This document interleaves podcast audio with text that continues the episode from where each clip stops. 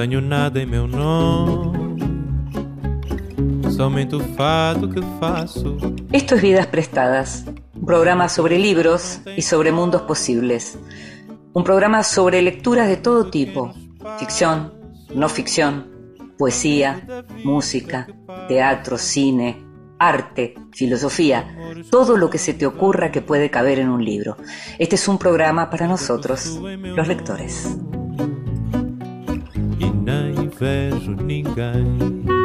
La lectura en voz alta nos gusta tal vez porque recordamos los momentos en que nos leían cuando éramos chicos, esos momentos en donde a lo mejor la literatura entró a nuestras vidas. Tal vez por eso es que nos gusta todavía hoy que nos lean. Esta vez le pedimos a la editora colombiana Ana Cecilia Calle que lo hiciera. En voz alta. Cuentos breves, poesía, lecturas para compartir. Regreso. Para Gloria. 1. Otra vez, esta noche, sentados a la mesa, a la larga y angosta mesa de pino de la cocina. En torno, dos lugares vacíos. Afuera, el viento amontonó las hojas secas contra el umbral y otra vez, hasta el corredor que da al campo, llegó en la oscuridad el aroma de las flores del limonero. 2. Mientras la sopa servida humea y la conversación, un momento agotada, no se reinicia, mientras vuelvo a sentir en el tobillo el hocico helado del perro, me demoro en las lentas maneras del hermano, reconocido con sorpresa en un gesto. 3. Volver a la casa, como el que vuelve, ya viejo, a una mujer. 4. También el rostro del hermano es como el de quien vuelve de algún camino, las hirsutas pestañas blancas de polvo. Ahora, en su tranquila madurez, un ademán de pronto, un matiz de la voz, un treno de la risa traicionan en él al Padre. 5. Después es el temor de tenderse en el lecho en el que aquella noche vimos agonizar a nuestro Padre, el oscuro temor de calzar en la horma de su muerte. Del poemario Montañas de 1995 del poeta colombiano José Manuel Arango. Ana Cecilia Calle es editora, es artista sonora y es también docente. Es cofundadora de Impar, una editorial independiente colombiana de narrativa y poesía. Escribió crónicas para la revista colombiana El Malpensante y es coautora del libro álbum infantil El Bajo Alberti, publicado en Colombia y en Chile. Vidas prestadas.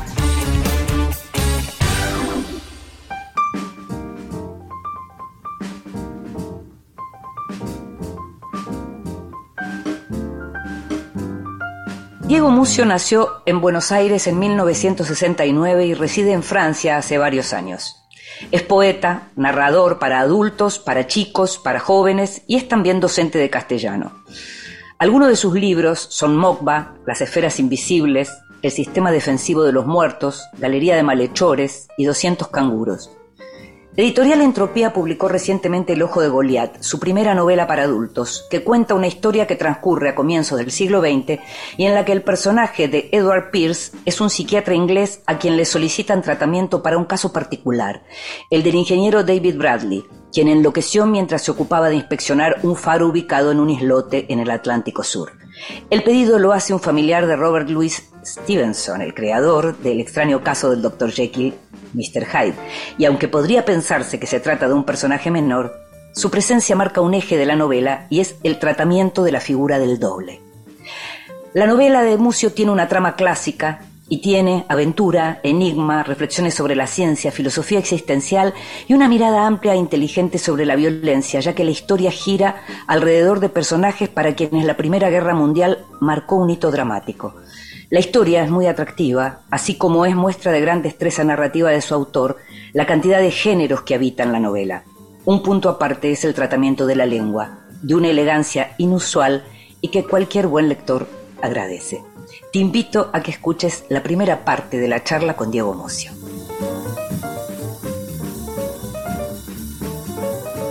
Y me gusta mucho esto de tener al otro lado a Diego Mucio, con quien nos conocemos hace bastantes años, em, en otra vida mía, tal vez en otra vida de Diego también, y, y que tiene que ver con, con, la literatura infantil. Pero en este caso y con esta novela, Diego, la verdad que te agradezco mucho que estés con nosotros para, para conversar em, en esta oportunidad. Una novela que en serio me interesó muchísimo. Gracias por estar ahí. Hola Inde, ¿cómo estás? No, gracias a vos por invitarme. Algo que uno ve, recién eh, lo comentaba yo un poquito al comienzo del programa, eh, tiene que ver con, esta idea de la, psiquiatría que aparece tan fuertemente en la novela, pero como rama de la literatura fantástica, ¿no? Me gustaría un poco saber cómo, cómo llegó eso eh, a vos, como si es como una obsesión que venía, si es algo en lo que tenías ganas de trabajar y demás. No, creo que, bueno, fue algo que yo fui descubriendo también a medida que iba escribiendo la novela, eh, que se fue presentando a medida que avanzaba en el texto, ¿no? Esta idea, la idea de que el psiquiatra al mismo tiempo eh, va escribiendo un libro sobre su, sobre su experiencia. Em, así que fue también para mí eh, sorpresivo, ¿no? a veces los, los escritores decimos que los, que, los personajes se nos escapan. Eh, y es verdad, yo creo que es verdad. Los personajes cuando cobran vida ya empiezan a, a, a, moverse por sí mismos, ¿no?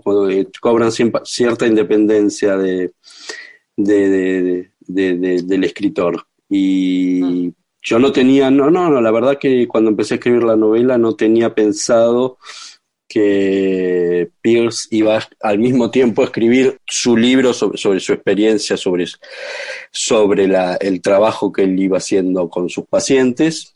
Sí. Así que para mí también fue, fue, fue sorpresivo, pero bueno, encajaba después muy bien en el, en el texto, ¿no? Que él al mismo tiempo escribiera su experiencia con, sus pacientes.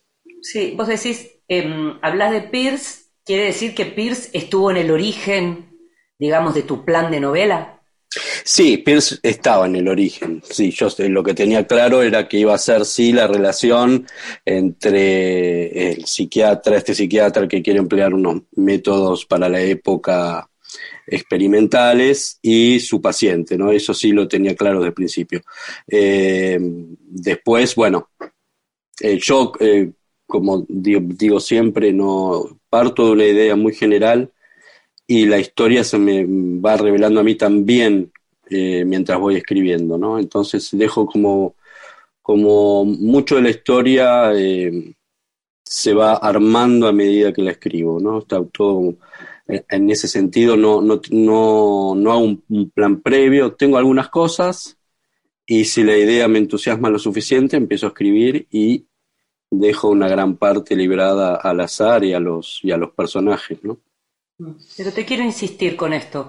Decís que tenías a Pierce, decís que sabías que la novela iba a tratar sobre justamente el tratamiento o los tratamientos de Pierce con, con los pacientes, en este caso con un paciente en particular, pero ¿qué más tenías para decir, me voy a sentar a escribir porque quiero escribir una novela sobre esto?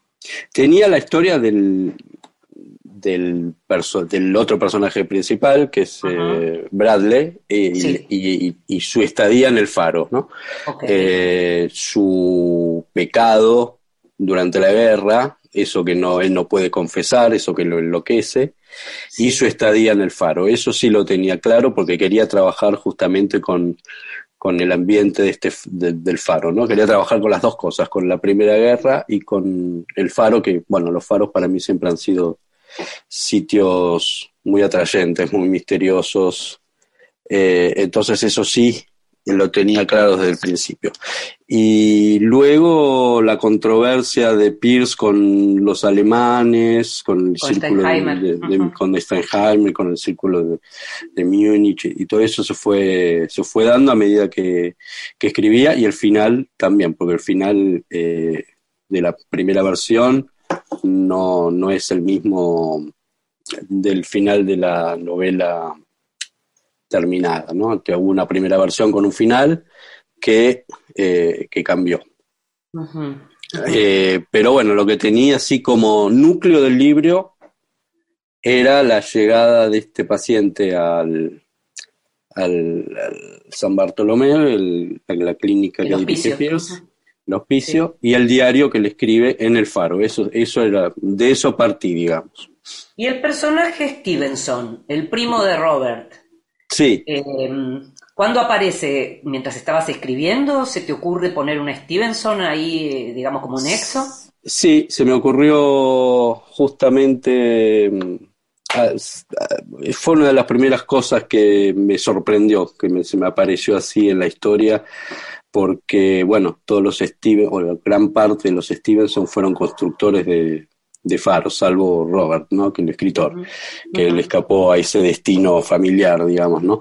Pero bueno, me venía bien eh, que fuera justamente este primo de, de Stevenson, de Robert Louis Stevenson, eh, el que llevara a, a Bradley a la clínica de Pierce.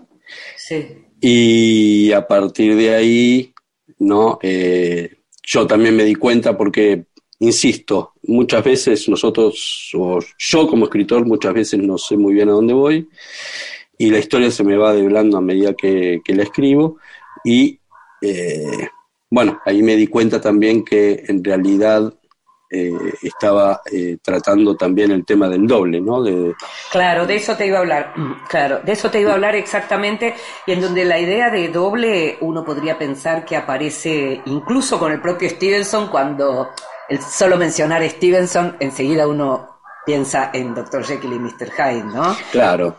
Entonces ahí ya te, entras de algún modo a esto, que sí, efectivamente es una novela en donde aparecen los pares, no solo los dobles, sino que los pares todo el tiempo, ¿no? Exactamente, pero bueno, eso, de eso también me di cuenta a medida que iba escribiendo, pero cuando me di cuenta decidí eh, potenciarlo todo lo posible y por eso todo es de alguna manera doble, ¿no? Cada personaje tiene su, su, su, doble o su antítesis. Eh, y eso se puede ver, digamos, a lo largo de toda la, novela, incluso en los, en los epígrafes que abre cada que abren cada capítulo, ¿no? Eh, eso, eso de la estructura, justamente, lo de los capítulos, porque yo casi que te estoy eh, hipnotizando a vos queriendo que me cuentes cómo construiste la novela, ¿no? Siguiendo un poco la historia de tu novela, pero no. Estamos hablando de, lo que tiene que ver con los personajes que surgen y acabas de mencionar la cuestión de la estructura, que además es como, yo no diría que es estrictamente original, lo que sí diría es que la originalidad en tu novela se da que en este momento pareciera que ser vanguardia es volver a escribir literatura clásica. Me gustaría que me cuentes si pensaste en algo de esto mientras trabajabas esta novela. No mientras trabajaba esta novela, pero es algo que, tal cual lo venís vos de decir, es algo que pienso hace muchos años, ¿no? Que de alguna manera lo que, lo que hoy podría ser, o hace 20 años o 30 años cuando yo empecé a escribir, lo que podría ser la, la vanguardia sería una vuelta también a lo clásico, ¿no? Pero más allá de eso, uno siempre escribe, pienso, ¿no? Lo que el tipo de libro que uno quisiera leer, ¿no? Que a uno le gustaría leer. Y bueno, yo leo mucho, a, mí me gustan mucho las historias clásicas, ¿no? Las ah. historias que, en las cuales me puedo sumergir y, perderme, y por eso releo mucho y, leo mucho también este, libros. Me gusta que me cuenten una historia digamos, mm. ¿no? Y, que yo me pueda creer esa historia, más allá que sea fantástica o realista o, lo que fuera, ¿no? El género que fuera. Eh, me gusta mucho leer una historia bien construida, ¿no? Y bueno, es lo que intenté hacer. Mm. Es un universo de hombres es un universo de hombres porque transcurre en un tiempo y en un espacio que era actualmente un, espacio y un tiempo de hombres, ¿no? Em, sin embargo, hay un personaje, el de Anne, que es una mujer, que trae como otra cosa, y no solo porque fue o aparenta ser un amor que, que se frustró, sino que trae otra rama también de la literatura porque aparece Alicia en el País de las Maravillas con ella y con sus mensajes. Sí. ¿Cómo, surgió esa idea? Eh, bueno, eso surgió también, creo que también para darle eh, un poco de, humanidad, ¿no? También a, este psiquiatra tan, tan eh, sumergido en su, en, su mundo, en su trabajo, en sus investigaciones mm. psiquiátricas. Y, y me parecía que sí, bueno, que hacía falta ahí una figura femenina, aunque han eh, prácticamente no aparece. No, ya no, está en el presente, digamos. No está en el presente y cuando aparece mm, no se sabe si es ella o su hermana. También, claro. hacia, el final de la novela. Para seguir con el eh, doble. Para seguir con el doble. Y bueno, me, parecía que eso le daba un poco de humanidad a este psiquiatra también tan golpeado, ¿no? Él mm. también tan mm. golpeado por, por la guerra y por lo que vivió en, la Primera Guerra Mundial. Y Alicia aparece, el libro de Alicia aparece porque a mí es un libro que me, que me siempre me, encantó, que siempre me voló la cabeza y, me parece uno de los mejores libros eh, de, la, de, la, literatura universal. Así ah. que siempre, bueno, se me, se, me, se, se me coló ahí con Anne con el personaje de Anne que, que, que, y que ella, que ella eh, sea fanática justamente de Alicia en el País de, las Maravillas, me la hizo eh, muchísimo más simpática a, mí mismo, ¿no? Te quería preguntar si personalmente tuviste, pudiste estar en, algún faro alguna vez, eh, digamos, no, no solo mirándolo de afuera. Sí, visité algunos faros eh, acá en Francia y siempre tuve sí la misma la misma sensación. La, bueno, lamentablemente no estaba solo porque son visitas, son faros museos, ¿no? Entonces uno está rodeado de gente, pero siempre tuve esa misma sensación de, de, un lugar, de lugares muy misteriosos, un poco siniestros también. Eh, y eso que eran faros eh, de tierra firme, digamos. No, me quiero ni imaginar un faro en un islote cerca de la costa de Bretaña, por ejemplo, pero rodeado de, del océano, ¿no? Estar solo ahí o, estar de a dos en ese tipo de, de situación, de ambiente, creo que debe haber sido muy, bueno, que uno, los guardianes de faros deberían ser personas verdaderamente bastante especiales, ¿no? Eh, para soportar. Eh. Te voy a hacer esta pregunta que le hice a mi marido mientras leía tu novela. Sí. Si te dijeran que te van a dejar durante una semana en un faro, en un islote, y te van a dejar la comida y te van a dejar todo lo que necesitas, simplemente tenés que racionar todo eso. ¿Te gustaría hacer esa experiencia? Sí, me encantaría. Me encantaría. Sí, sí, me gustaría mucho. Una semana me gustaría mucho. Ahora, si me decís por tiempo indeterminado, no. No, claro, claro, claro. Una semana sí, lo haría sin pensarlo. Diego, te invito a que escuchemos música y enseguida seguimos hablando de tu novela El Ojo de Goliat. Dale, cómo no.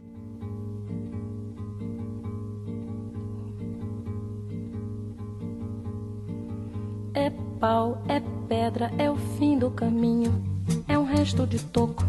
É um pouco sozinho, é um caco de vidro, é a vida, é o sol, é a noite, é a morte, é o laço, é o anzol, é peroba do campo, nó da madeira, cainga, candeia, é uma tita pereira, é madeira de vento, tombo da ribanceira, é um mistério profundo, é o queira ou não queira, vento ventando, é o fim da ladeira, é a viga, é o vão, festa da comieira, é a chuva chovendo, é conversa ribeira das águas de março, é o fim da canseira, é o pé, é o chão, é a marcha estradeira, passarinho na mão, pedra de atiradeira, uma ave no céu, uma ave no chão, é um regato, é uma ponte, é um pedaço de pão, é o fundo do poço, é o fim do caminho, no rosto desgosto, é um pouco sozinho, é um estrepe, é um prego, é uma ponta, é um ponto, é um pingo pingando, é uma conta, é um ponto,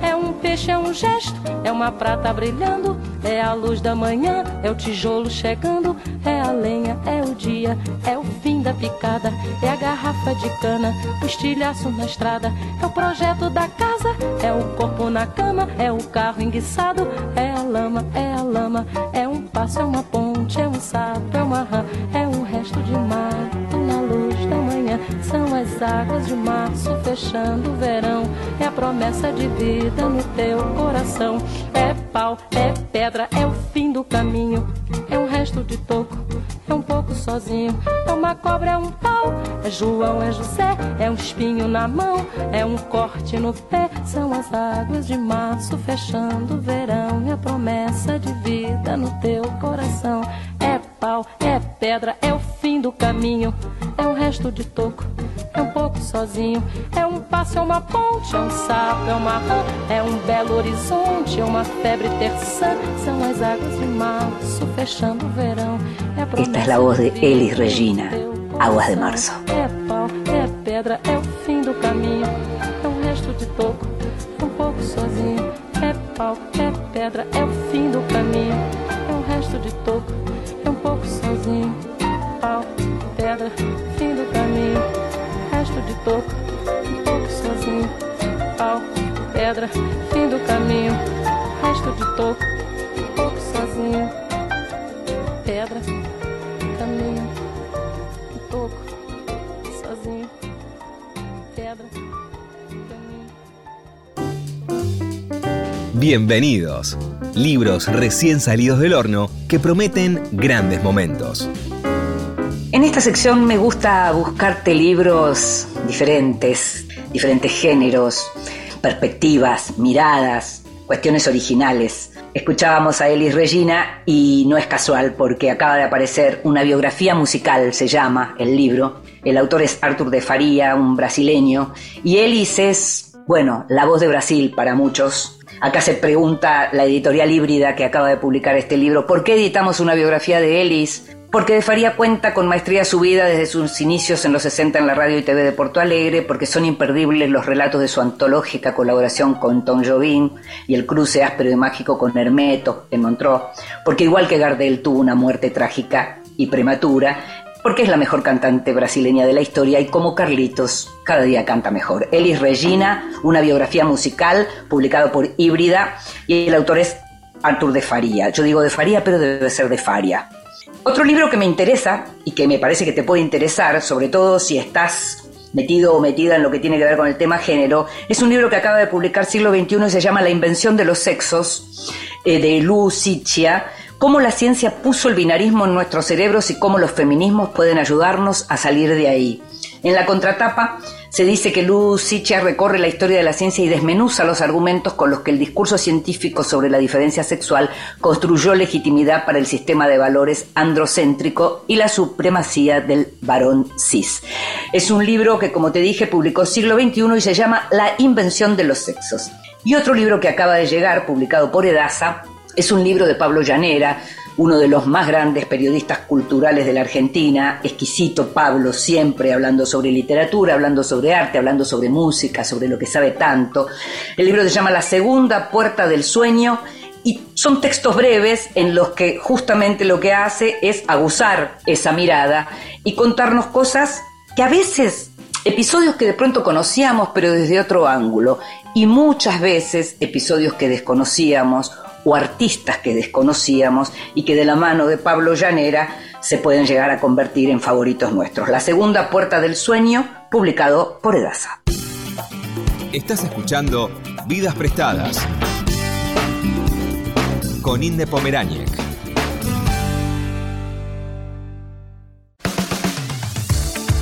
Continuamos en Vidas Prestadas.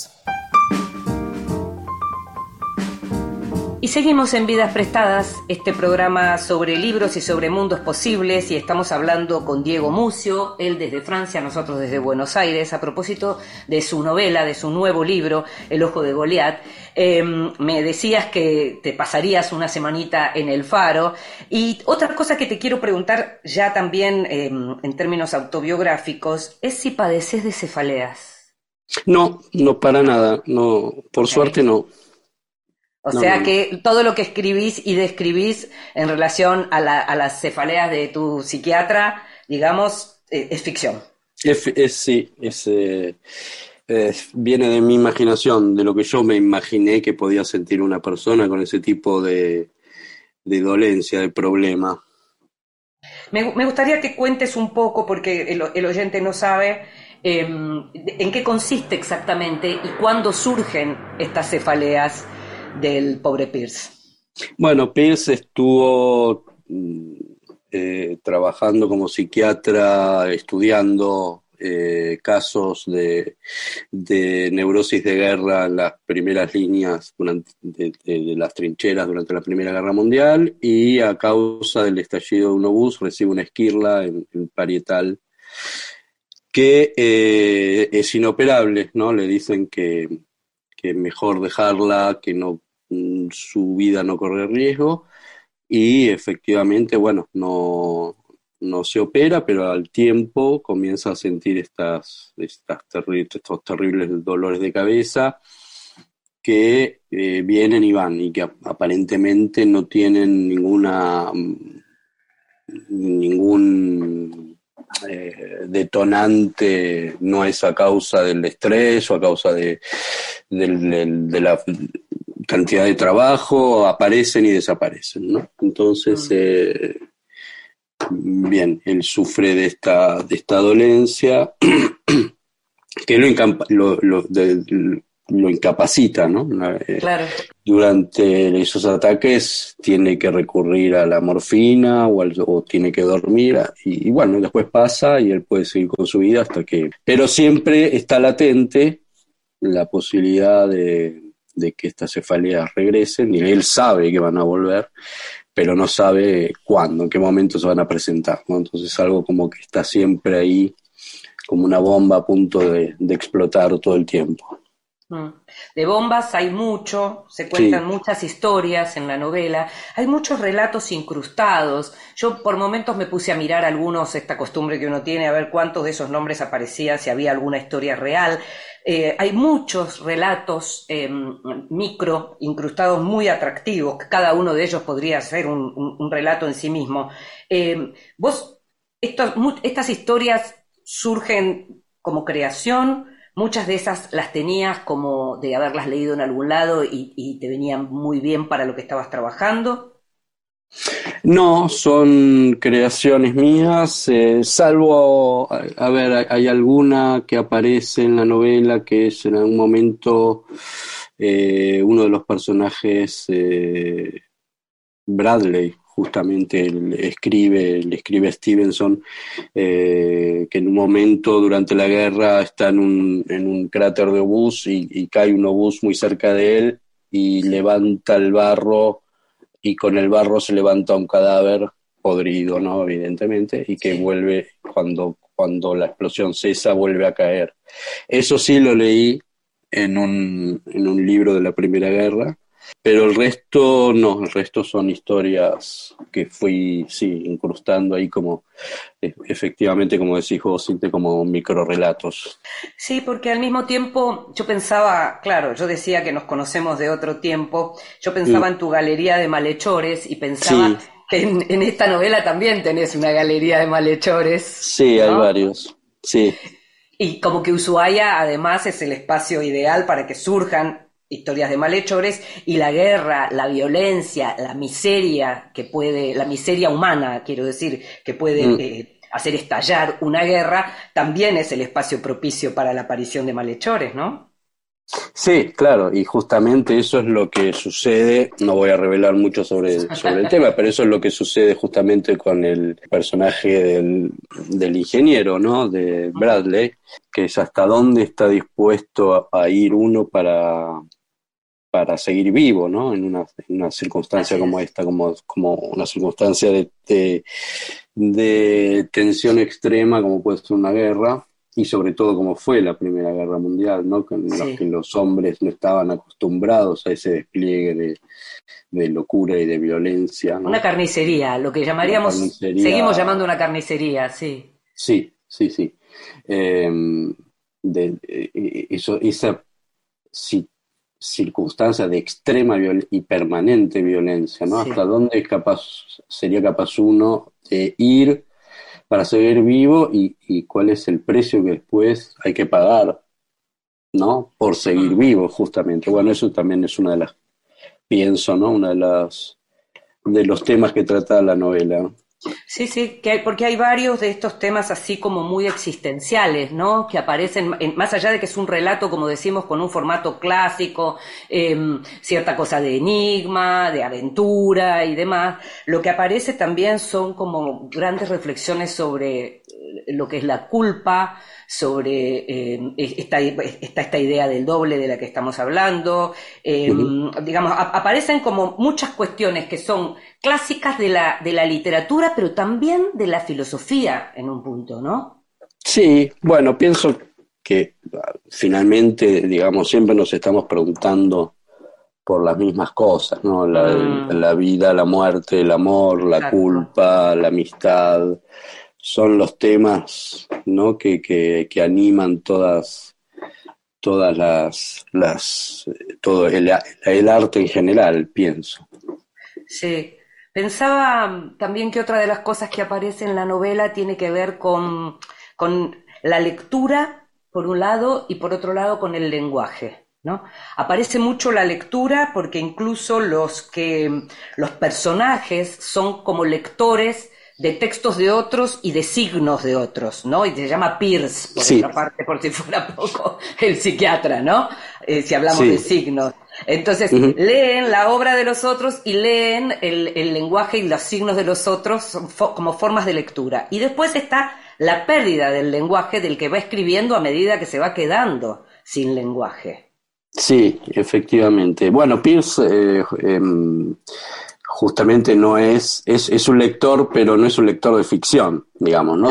Su, novela preferida es eh, Doctor Jekyll Mr. Hyde, pero porque ve ahí justamente algo que atañe a su a su a su dominio de las que es la psiquiatría en, no en el desdoblamiento de personalidad pero y él lo dice eh, no que él no es eh, que no es eh, que no lee ficción que le parece una pérdida de tiempo y y, Bradley de su lado también, de alguna, creo que en algún momento lo dice, o por lo menos el único libro, que uno de los pocos libros que se lleva con él, se lleva un libro de un manual de matemáticas porque él es ingeniero, y aparece ahí un libro también. Que no, sabe cómo llegó hasta él. Que no sabe de poesía, que no sabe cómo llegó hasta él, y que eh, después se puede eh, se puede inferir cómo llegó mm. finalmente, no la balada del viejo marinero estoy hablando. Claro, claro, bueno, Pero bueno, no son lectores mm, bastante particulares, ¿no? Porque Bradley también lee y, y, siente un regodeo también en leer el diario del, del antiguo guardián del faro, de Evans, que es un asesino, asesinó a su mujer y a su hija y las, embalsamó. Mm. Y eh, encuentra un... No, se no puede dejar de leer ese diario, en donde también se ve la locura de Evans, ¿no? La, cómo va perdiendo paulatinamente también la razón en ese faro. Ah, ah. Y por eso digo, son lectores bastante particulares. Y Stenheimer, el psiquiatra alemán, también lo es a su manera, ¿no? Porque, bueno, exactamente. Logra, logra ver el mecanismo que utiliza Pierce para su propio libro y le termina diciendo lo que entre, entre estos dos psiquiatras es, más que un insulto. Bueno, usted escribió una novela, esto no es un libro de psiquiatría, esto es una novela, esto es ficción. Como... Ah, rebajándolo. rebajando, rebajándolo. Así que son todos pensar que a Freud, por ejemplo, una de las cosas más maravillosas que se dijo siempre de él era lo bien que escribía, ¿no? Sí, sí, claro. Una de las cosas que se destacaba en él, eh, más allá de, sus hallazgos, entre comillas, o no comillas científicos, tenía que ver también con las formas del relato, ¿no? Sí, claro. Eh, pero bueno, y, incluso el mismo Pierce lo, lo, dice en un momento, que él tiene que escribir su libro, su, el libro donde él describe su método psiquiátrico, para hipnotizar a sus lectores, ¿no? Así Como si es. estuviese escribiendo finalmente una novela o un relato fantástico. Sí, que creo que es ¿no? la responsabilidad de, de todo escritor cuando se sienta a escribir, ¿no? Y hipnotizar de alguna forma a sus lectores. prohibirles abandonar la lectura. Claro, claro. Em, ahí ya vamos a ir eh, como, como cerrando, y, pero te quería preguntar en relación a la Primera Guerra, que es tan fascinante. Estuviste leyendo mucho eh, y estuviste viendo arte, porque hay un arte fabuloso sobre la Primera Guerra, ¿no? El expresionismo alemán. Sí, sí, sí. Justamente muy- hace, hace muy poco, hace, hace 15 días estuve en España y estuve visitando el, el Museo Reina Sofía, donde había justamente una exposición de, de expresionistas alemanes. Pero sí, hace, hace muchos años que leo sobre la Primera Guerra Mundial y aparte, bueno, tengo la gran ventaja desde hace unos años, desde hace bastante tiempo, de, de vivir en, aquí en Francia y de poder visitar de vez en cuando eh, museos dedicados al tema Claro. o eh, sitios donde, donde se peleó, eh, e incluso, bueno, aquí en, en- en Francia, entre las familias francesas, es algo que está muy presente. Cada Claro. pequeño pueblo tiene su monumento al, a los combatientes de la Primera Guerra. En la familia, mi mujer es francesa y en su familia este, hubo combatientes en la Primera Guerra y mi suegra tiene en su casa el casco de su, eh, de su abuelo de la Primera Guerra. Así que eso es todo que está, es algo que todavía, como tan, como, el- como con la Segunda Guerra Mundial pasa exactamente lo mismo. Sin duda.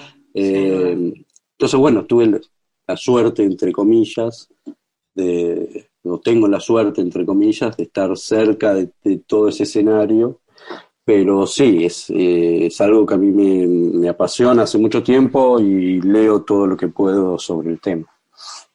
Diego, te hago la última pregunta. ¿Vivir lejos de tu país de origen te permite de algún modo concentrarte más en lo que tiene que ver con la literatura al estar como más distante de la, de la vida cotidiana, digamos, también, que no es una guerra, pero que se parece bastante en, algunos momentos en la Argentina? Sí, bueno, tengo, tengo la ventaja también de, bueno, tengo trabajo como profesor de español. eh, y sí, efectivamente, uno tiene más tiempo y tiene más disponibilidad para la lectura y para la escritura, eh, sin duda, que tengo más tiempo que, que el que tenía cuando, cuando vivía en Argentina, sí, sí, efectivamente.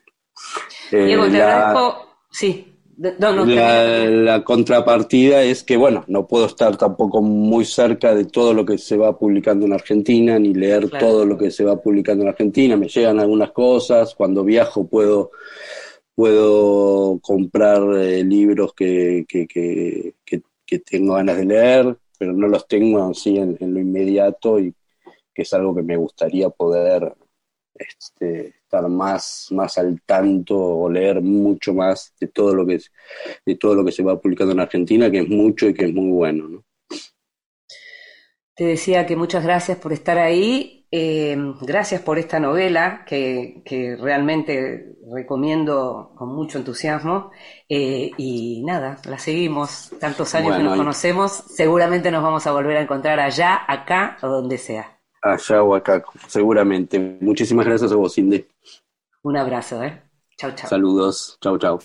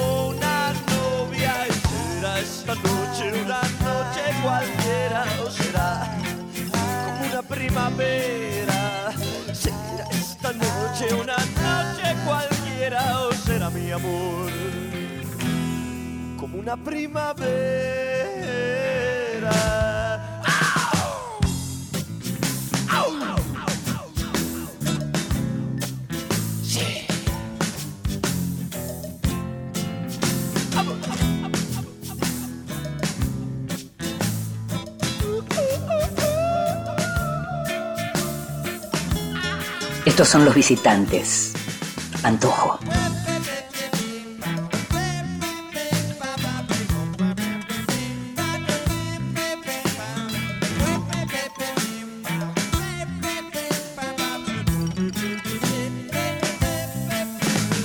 Será esta noche una noche cualquiera será como una primavera. Será esta noche una noche cualquiera o será mi amor como una primavera.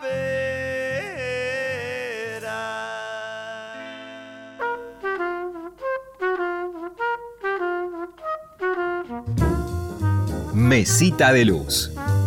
Grandes lectores nos cuentan qué están leyendo. Hola, soy Natalia Moret, soy escritora y guionista y acabo de publicar mi segunda novela que se llama El año en que debía morir. Hoy quería compartir dos recomendaciones. Son dos libros que están en mi mesa de luz y que me gustaron mucho. El primero es Pequeña Flor, una novela de Yossi Abilio, un autor argentino muy bueno. La novela la publicó Random eh, y me pareció maravillosa. Es como un párrafo, es una novela muy corta y es un párrafo largo, inteligente, escrito con, con mucho humor, mucha belleza, protagonizado por un hombre que está en la meseta de su matrimonio en plena crisis de todo tipo y la novela desarrolla al extremo una trama que el autor saca de una idea muy pequeña y muy genial que no les voy a contar para no spoilear nada. Así que léanla, es buenísima. Y el otro que tengo es Secretos Chinos de John Asbury. Es un poeta norteamericano de los 70 que a mí me gusta un montón. Tengo varios libros de él, eh, casi todos editados por Visor, una editorial española, bilingües. Está la traducción y el poema original a la izquierda algo que me parece fundamental para leer poesía en otro idioma porque, o sea, si en la traducción siempre se pierde, ¿no? Como es una especie de reescritura, en la poesía todavía más. Ashbery es un poeta que a veces puede ser un poco críptico, pero siempre es sorprendente, muy sensorial, como si viviera en el tiempo de la espera, ¿no? Como cuando llegas a un consultorio media hora antes y te dicen que el médico encima está atrasado. No hay wifi, no hay 3G, porque nunca hay 3G en los consultorios médicos, no sé por qué, y estás ahí con revistas viejas de la farándula que no te interesan, así que bueno, no te queda otra que llenar el tiempo de la espera. Y, entonces empezás a ver mejor lo que hay a tu alrededor. Escuchas la lima de la recepcionista, eh, arreglándose las uñas, la respiración de un señor que también espera, el sonido lejano de las ruedas ¿no? en la calle, eh, ves los colores, las texturas, los detalles, todo eso que por lo general uno no ve, que uno no advierte. Para mí eso hace a Ashbery de una forma sorprendente en, en su poesía, como un cronista de los tiempos muertos. Bueno, ojalá les guste. Y escuchábamos qué libros tiene en su mesita de luz Natalia Moret, socióloga, escritora, guionista, publicó relatos en diversas antologías y acaba de publicar la novela El año en que debía morir por Ediciones B.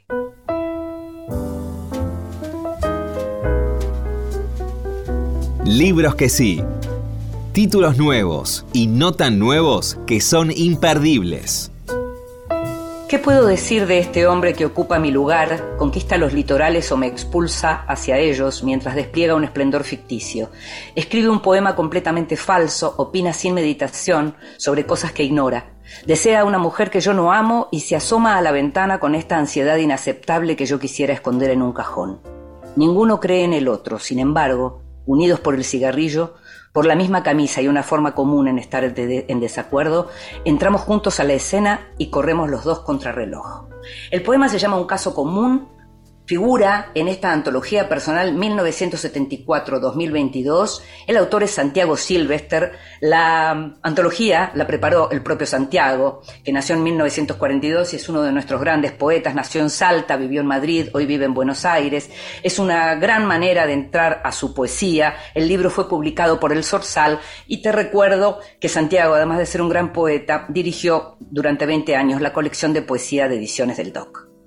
Y un libro muy recomendable, pero muy recomendable, y sobre todo si querés divertirte un poco, si querés pensar, si querés salirte de esta realidad por momentos tan agobiante, pero al mismo tiempo no volar del todo, digamos, sino seguir eh, presente en este mundo que nos toca vivir, está este libro que acaba de publicar, Libros del Asteroide, que acaba de traer a la Argentina en realidad, que se llama No me acuerdo de nada y que es de Nora Ephron. ¿Te acuerdas de Nora Ephron?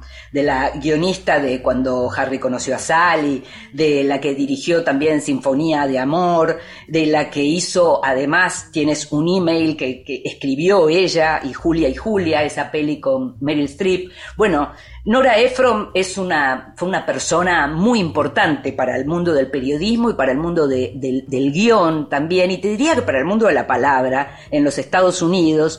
Ella nació en 1941, murió en 2012, increíblemente ya hace 10 años eh, que murió. Y en este libro, que son textos pequeños, se llama Uno no me acuerdo de nada porque arranca con un texto en donde ella ya, eh, eh, este libro es el último que escribió, ya estaba enferma y ya estaba grande también y empieza como a contar eso. Tiene un registro que me hace acordar muchísimo, por supuesto, a nuestra gran Cecilia Absatz, ¿no? Ese registro periodístico, humorístico, cínico, eh, irónico, y tan inteligente y tan brillante y tan judío también, ¿no? Estos textos de Nora Ephron tienen mucho de ese humor judío, hay mucha cosa de su familia, descripciones que tienen que ver con su familia, del día que casi se convierte en una heredera, por ejemplo, y, te hace recordar al viejo relato de, la, que lleva el cántaro, de la mujer que llevaba el cántaro eh, en, la cabeza y iba pensando todo lo que iba a hacer cuando lo vendiera y finalmente nunca llegó a venderlo. Eh, y hay sobre todo relatos maravillosos de los tiempos del periodismo en que Nora Ephron arrancó en los 60. Em, ella fue además la mujer de Carl Bernstein, del periodista de Watergate. Eh, o sea, y es una persona que estuvo muy ligada también a, Joan Didion y a, y a, Gregory Dunn, a su esposo. Hay mucha cosa interesante para si te gusta lo que tiene que ver con el periodismo, si te gustaron sus películas, si te gusta reírte, si te gusta Cecilia Absatz y si tenés ganas, como te decía, de pasar un gran momento. No me acuerdo de nada de Nora Ephron, publicado por Libros del Asteroide.